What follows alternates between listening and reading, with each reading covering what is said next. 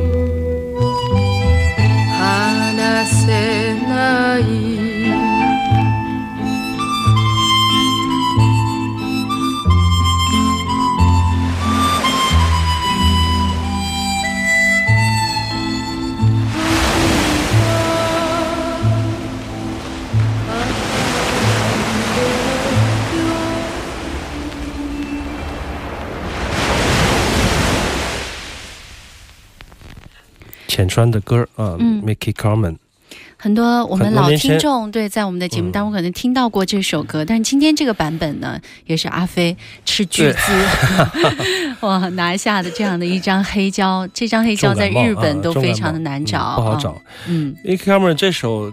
这个有时候像无依无依无靠的小孩啊，嗯这我记得我们当当时专门找了一个女孩 Jasmine 啊，Jasmine 找他们翻译了啊同事，然后学日文的来翻译这首歌。这是他在一九六九年十八岁的时候第一次参加这个红白歌会的时候演唱的这首歌曲。那么当时四三修斯呃四三修斯，四 四山修山斯作词，田中未之作曲。那么斯坦修斯也也因为这个时候跟他在天井战夫跟他的前卫的乐团啊有合作，Mickey Carmen 就因此走上了乐坛。嗯嗯，非常重要的一位女歌手，她其实是一个很特别的歌手。呃，她的性格非常的偏执啊，她的非非常有个性，所以说使得她的星途并不并不怎么说平平坦，嗯，但是她的性格使得很多音乐家都愿意去帮他，和他他的天赋啊，嗯他的那种感觉，那种黑色的美学。所以说，浅川是一个非常悲剧式的一个歌手。直到他去世为止，我有一张黑胶唱片，就是当年山下洋辅和近藤等泽，呃，前几期我们播过啊，为他这些前卫爵士、先锋爵士大拿为他而度身定做的一首一张专辑，在在一个日本的这个二手的这个黑胶黑胶唱片里面夹着非常详细的关于浅川的事迹，他去世的嗯，报纸的简报啊，当年的收藏者哇啊，多么的用心，从七二年买了这张黑胶唱片开始，一直到、呃两千年以后嗯。这么久的时间，一直到他去世，还把这张简报纸啊，去世的报纸是是新报纸了，嗯。剪下来放进一张老唱片啊，可见当时我看了这张唱片非常感动，就是说，呃，他影响了很多人啊，嗯对他念念不忘，他的人生根本不像普通人那么的平滑，嗯啊非常非常多灾多难的一位女歌手。但她成名很早啊，这首歌我觉得唱的也非常好。有时候我开玩笑的说，她唱的就是没有感情，啊嗯或者说她把情绪压住、压抑的很深，所以说她的那种那种能能戳到你心头去的那种感受更加的强烈吧。可能有时候可能哎。眼神儿泪汪汪的，就跟着手走的那种表现啊，看上去很感人，嗯，但那是表演。对，啊那走不到人的内心，对对对，这首歌毫无疑问是可以走进你的。嗯，而且关于这首歌，我们当年还说了很多故事，包括 Woodstock 上面的一句歌词：“有时候我像一个没有妈妈的孩子。”嗯可能在那个时候影响到日本的作词作曲人，写一像这样的歌。很多年以后，胡浩波，对胡浩波的春晚唱了一首这个余光中的乡愁。对，同样的曲子，这首曲子哎，我觉得谱的也非常的好，当时、嗯当时那种感觉非常好，所以说我们找这几首歌的故事，嗯找着找，最后找到四三修斯浅川这儿来了啊，嗯也许还要找找吧。我也我也很想知道，这个当年的这个乡愁是谁谁想着把这个歌儿做成这个曲的啊？，对，就是哪个人胡浩这波又是怎么唱出这首歌的啊？嗯很多故事都不得而知了。他怎么就这么会选，就把这首曲子选到乡愁的词儿上而，且偏偏这首歌完全没有人注意啊，也不火啊，就是这样的。就是嗯也许时间吧，给时间啊，嗯给一点时间，可以慢慢的挖到这个歌后面的更多的故事。嗯，行走的耳朵，欢迎继续来收听，在周六下午飞扬九七幺两点到四点，我是刘倩。我是阿飞。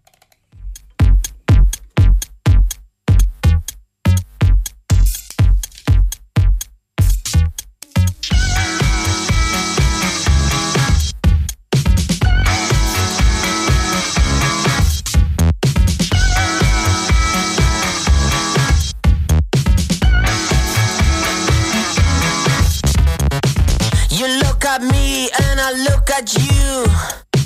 I know the answer, it's false or true. I memorize every word you say. Uh, who is Google anyway?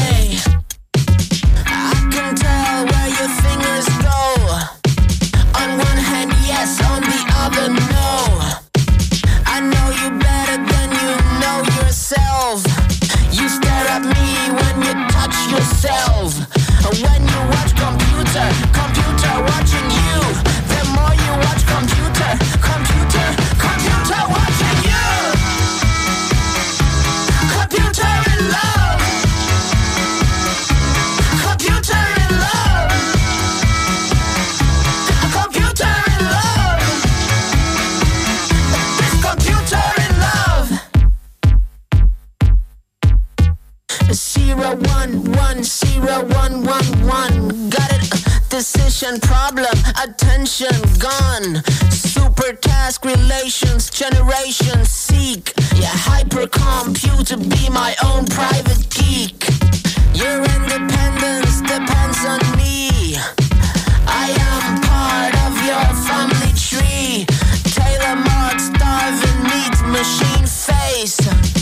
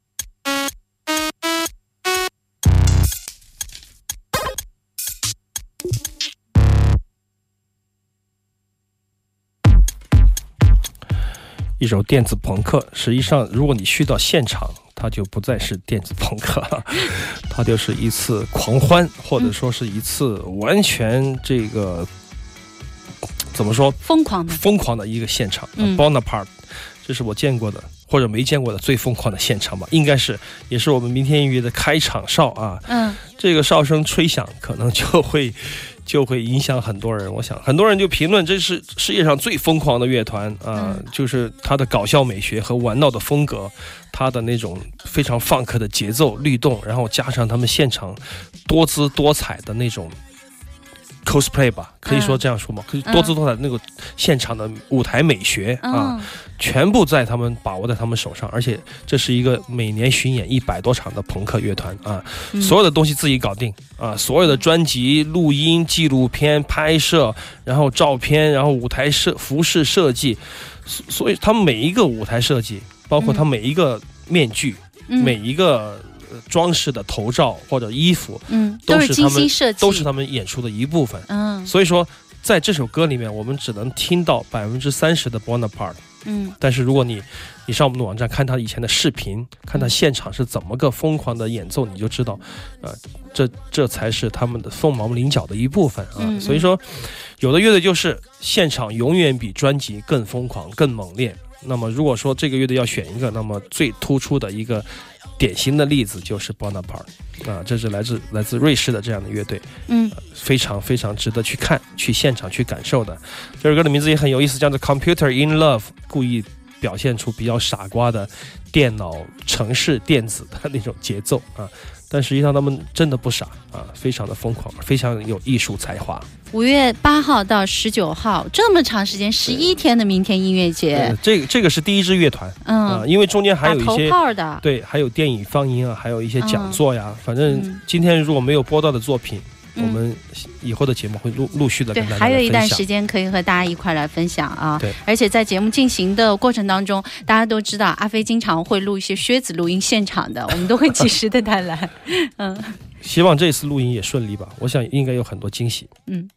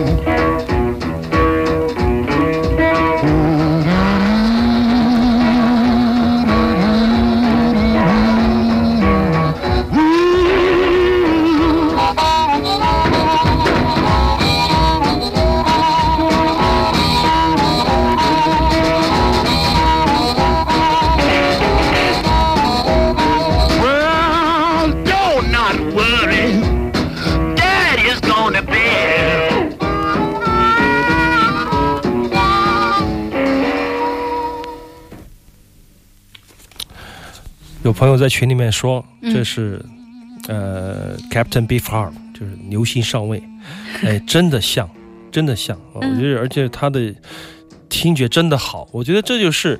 呃，虽然说这不是 Beefheart Captain，但是是 Beefheart Captain 最喜欢的 blues 的乐音乐家，叫做 Howling Wolf Howling Wolf 嚎叫狼嘛，啊，哦就俗称一个嚎叫狼的 blues 歌手，也是非常伟大的吉他手。他是一个我觉得非常非常 low-fi 的 blues 的音乐家，所以说嗯这么像，为什么这么像 Captain Beefheart？就是因为你一听这种口琴的呜咽的感觉，录音的感觉，就是就是那种真正的 low-fi 的那种境界，所以说嗯听起来会会其实是一脉相承啊。非常有有有着千丝万缕联系的，那么这是一九五十呃五八年还是五七年的一个嗯。录音的精选，当年他呃录了很多。那么当时他，因为他第一次弹吉他录音的时候就已经四十一岁了，所以说很多的呃当时的这个唱片很多的滚石杂志的编辑就说了，他的作品让所有的人知道了，让 Rolling Stones，让让嗯、Elton John，嗯让很多英国听众了解了什么才是真正的 blues 啊，所以说他的嗯。也是非常重要的一个蓝蓝调的艺人吧。虽然说早期的作品，呃，后期的作品我不是特别喜欢，但是五六十年代我觉得他有非常精彩的录音啊。五十年，特别是五十年代吧，嗯而且他是一个两米的大个子，哇，一百三十六公斤天哪，啊，他的声音嗯，能不像一一匹狼吗？他就是是特别特别优秀的一个歌手、吉他手，也是一个秉承着这种乡村意识和酒馆意识的一个 blues 的艺人。就是说，他不太在乎声音的 hi-fi，嗯他在乎的是那种感觉啊，嗯所以说他的录音都不会，即使是在 Cheers 录的，他也不会。特别追求那种 hi-fi 的效果嗯啊，这就是他的特色。Howling Wolf 非常值得听的一个 blues 的音乐家。哎，我记得我们以前播过，好像有一个吹萨克斯的，也是巨人，叫什么？口吹忘吗了？太多了啊！对我们跟刘宪开玩笑说，我们当我们节目实在想不出什么歌的时候，就把布鲁斯拉出来，因为这是一片浩瀚的海洋啊，嗯也是非常重要的。学都学不完的一本活字典，blues 啊，嗯。闲下来你听的时候，不管你听什么音乐，你回到 blues，你就会觉得，哎呀，舒服了，这一下，这下感觉太好了。他为很多音乐找到了根源，你知道我的意思吗？就是说，比就像我们的听众，嗯。他听他想到了 Captain Beefheart，嗯。可能某个人想到了 Rolling Stones，嗯。某个人想到了这个 Frank Zappa 嗯。啊，想到很多很多的摇滚，Tom Waits，嗯，他们的养分都在 blues 上面啊，伟大的音乐多听听吧。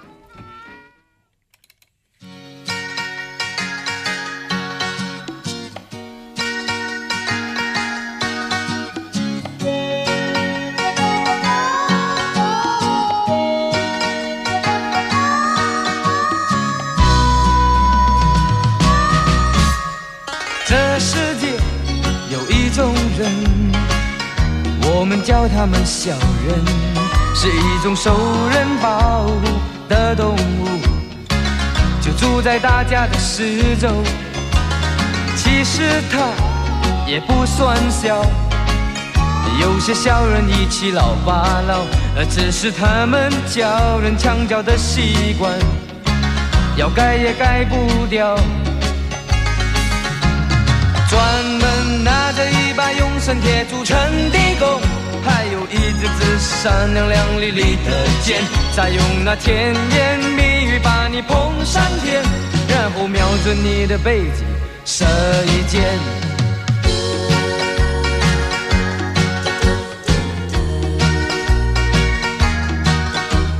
这世界有另一种人，我们叫他们鸟人。也是世间少有的动物，也住在大家的四周。它有一副老实的样子，还有一口尖锐的牙齿。就在你没有注意的时候，它就会狠狠把你咬一口。也是拿着一把用生铁铸成的弓。闪亮亮丽丽的剑，再用那甜言蜜语把你捧上天，然后瞄准你的屁股射一箭。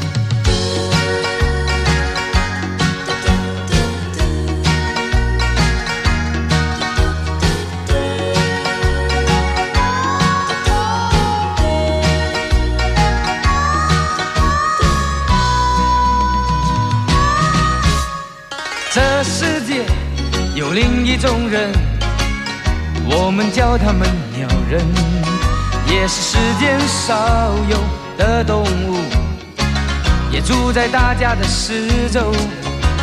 它有一副老实的样子，还有一口尖锐的牙齿，就在你没有注意的时候，它就会狠狠把你咬一口。也是拿着一把用神铁铸成的弓，还有一支支闪亮亮丽丽的箭，再用那甜言蜜语把你捧上天，然后瞄着你的屁股射一箭。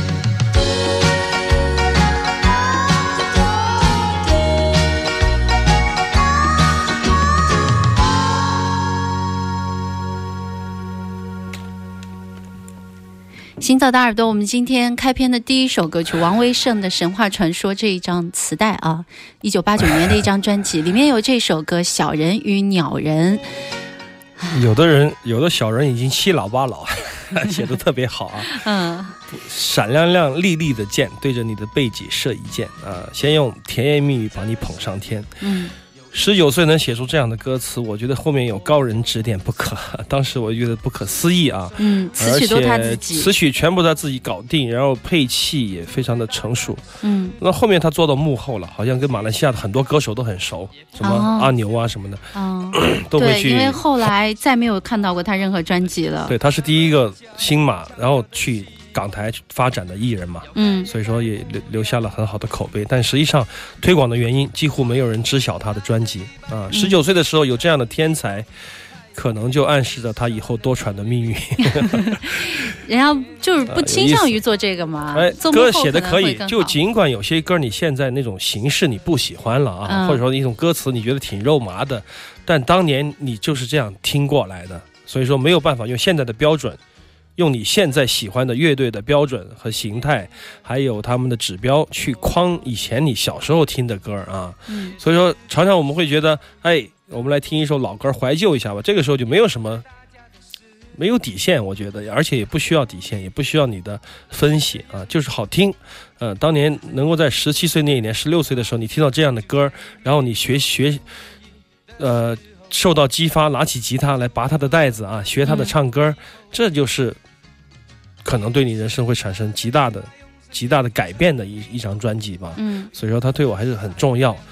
呃，我不是因为他的艺术性有多高，而是因为他在我的生命中啊、占了很重要的位置，在那个时间节点出现了。但是我觉得这样的，就以前这些老专辑啊，真的还是非常有料的。你像这首歌《针砭时弊》啊，其实呢，在歌词当中，它有很多的一些暗示，但是又一种就是很无所谓的这样的一种对调把它它有唱出来。它有一种诙谐，或者说嗯是比较聪明的方式对来描述他对这个社会看到的方方面面。嗯，这一点需要智慧，我觉得是啊，啊、直接骂大街谁都会，对，但怎么样把它表现出来啊？而且用一种轻松的姿态，像《小人与鸟人》这样的歌儿，我就觉得是一个非常非常聪明的一个一个一个作词、嗯作词作曲。嗯很多人现在人写不出来了，我觉得嗯很难想他想想再多也想不到这个，没有生活就是很麻烦的事情。